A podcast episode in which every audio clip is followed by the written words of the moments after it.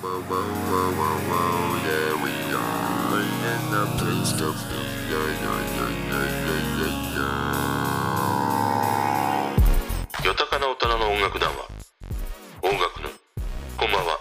勘介ですここでは毎日通り過ぎてきた曲や新しく出会う曲など邦楽を中心に話題にしています毎晩夜10時トークをアップしているので番組フォローよろしくお願いします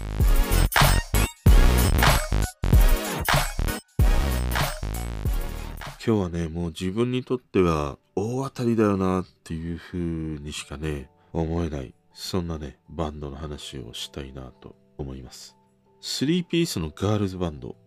パラノイドボイドというねバンドですね。あの彼女たちのホームページからねそのままプロフィールを引用すると浮遊感あるギターサウンドと絶え間なく表情を変えるリズムフレーズが特徴。変拍子やポリリズムを織り交ぜたインストゥルメンタルを展開するとありますね。まあ、この変拍子によるポリリズム、あの、この間もね、少し勉強したんですけれども、異なるリズムが、まあ、同時にね、重なるという、まあ、そういう音のことですね。まあ、今日はね、そんな特徴的なサウンドをね、聞かせてくれる、このパラノイドボイドのね、話をしたいと思います。で、彼女たちを知ったのは、あの、方角ののね、LINE のこのオープンチャットでしたね。まあ、毎晩ね、夜な夜なこう、俺自身が聴いている曲をね、無作為にこう、共有してたりもするし、あと最近だと、プレイリストのね、もう鬼のような方もね、参加してくれて、まあその方が毎日ね、こう、俺の通ってこなかったような曲をね、次々に共有してくれたりね、またその方以外でもね、その共有された曲からまた関連する曲とかね、アーティストの曲というものもこうアップされたりしてね、まあ毎日ね、いろんな音楽との出会いがあってね、本当にこう楽しませてもらってたりしますね。でね、あの一つね、面白いなと思ったのが、その曲のプレイリスト。このプレイリストって案外それを作った人の性格みたいなものがさ、出るんだなっていう、そんなことを思いましたね。あのまあ、そのプレイリストのね、くくりとかにもよるんだけど、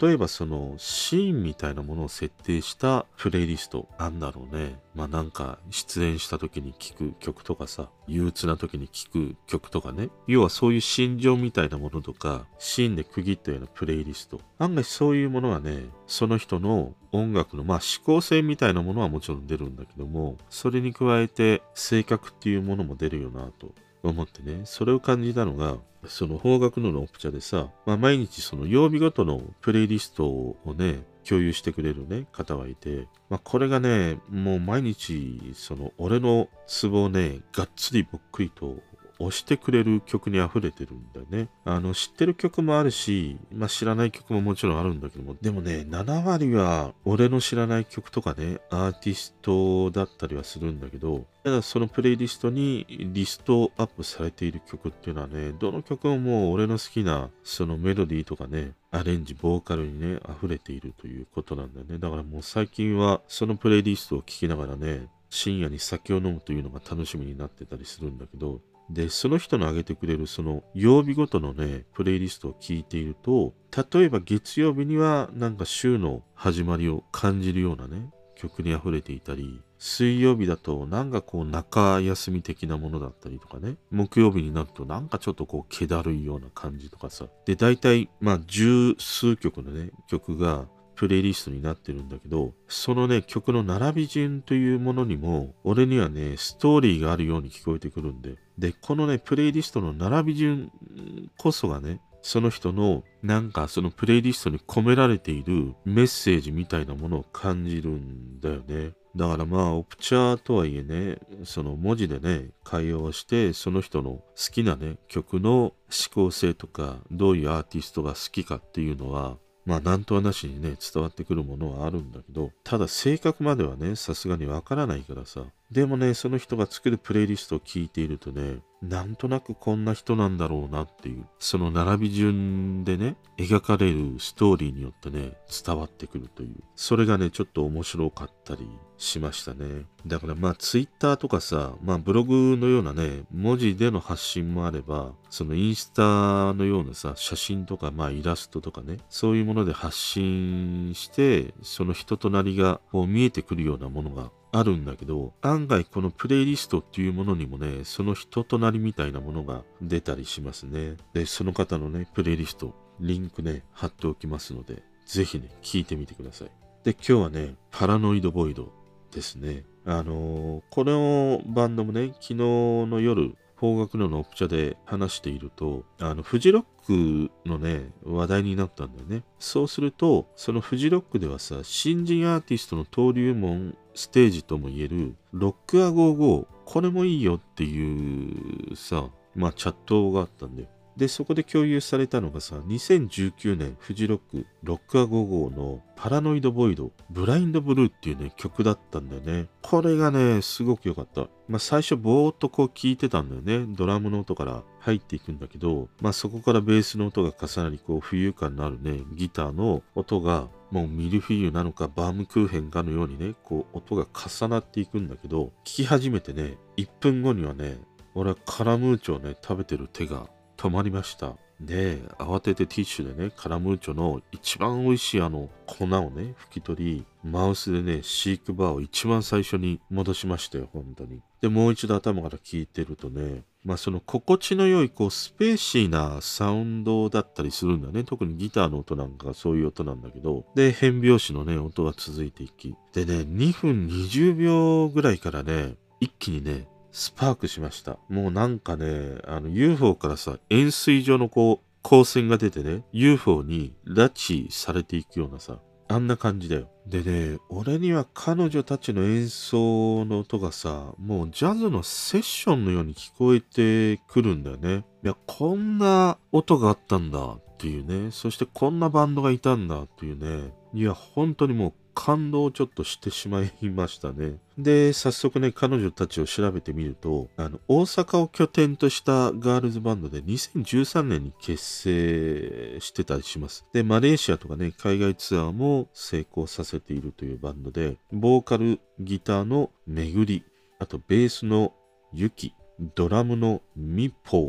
ー、もうマイケル状態ですね。ミポーっていうね、この3人のね、ガールズバンドですね。で、このパラノイドボイドというバンド名、このね、単語をちょっと分解してみると、パラノイドっていうのはさ、パラノイアから来ている、まあ、単語なんだよね。その、編集病とかさ、その病的なほど疑り深いというね、意味を持つ、このパラノイドというね、単語なんだけども、で、ボイド。このボイドっていうのはさ、まあ、何々が全くないとかね、でまあ、からとかさ、向こうとかっていう、まあ、そういう意味があるんだよね。だから、このパラノイドノイドっていうバンドの意味って、俺は人をこう疑うことをしないピュアであるというような、そんな意味が込められてるんじゃないかなと思いましたね。で、今回ね、初めて彼女たちの曲を聴くことになったこのブラインドブルーという曲。これがね、なぜ俺にはこのジャズのセッションのように聞こえてきたのかっていうのがね、なんとなく、あの、彼女たちのインタビュー記事を読んでいてね、わかりました。あの、彼女たちがね、影響を受けた音楽に、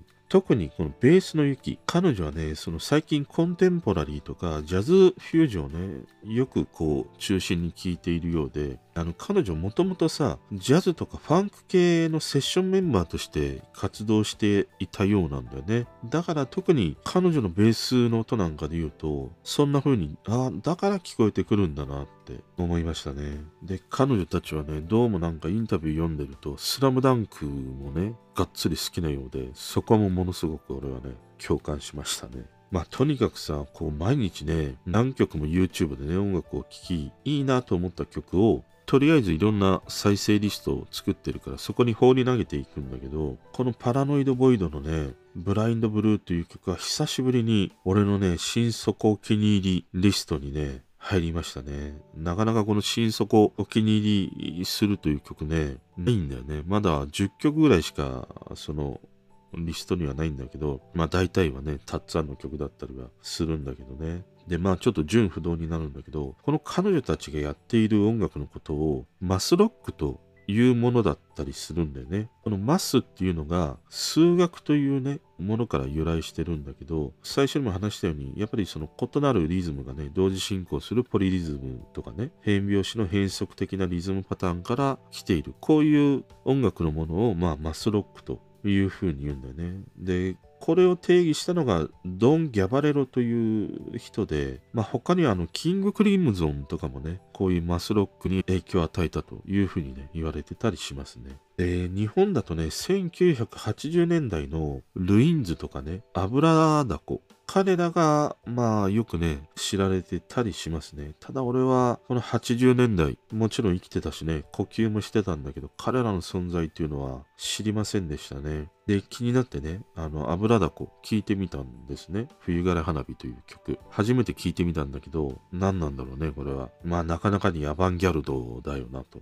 いう曲でしたね。で、これが当時のね、マスロックだとして、その流れを組むね、このパラノイドボイドの今の音につながるのかと思うとさ、いやなんかその不思議を感じますね。だからやっぱりなんかその音楽をね、こうジャンルでカテゴライズするということってまああまりそこにはやっぱり意味がないんじゃないかなと思ったりしますね。まあただその CD とかね、そういうその、まあサブスクでもそうなんだけども、そのカテゴライズしなければ、なかなかその検索性が悪いとかさ、まあそういうその便宜的なものはあったにせよ、音を楽しむという意味においては、あまりこのカテゴライズってやっぱり意味がないよなと、俺は思ったりしましたね。だから、このジャンルだから好きとかね、まあそういうことはあってもいいかもしれないんだけど、なんかこのジャンルだからもう10羽人からげにね、聞かないというのはね、俺自身の聞き方には合わないなと思ったりしましたね。だから、まあ、どんなジャンル、どんなアーティスト、どんなね、曲であっても、自分の耳で聞いてみて、まあ、好きか嫌いかということだけでいいよなと思いました。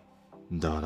ら、やっぱりさ、たっつんとかね、大竹栄一の言葉はね、正しいよなと思ったりしましたね。まあ今日はね、何にしてもこの方角のロプチャで教えてもらったパラノイドボイドというね、マスロックバンド、俺はね、かなりハマりました。それでは。聞いてくれてる人とつながりたいから、番組フォローされたら嬉しいし、Twitter もフォローしてほしい。俺の知らない曲とか教えてもらいたいな。今日も聞いてくれてありがとう。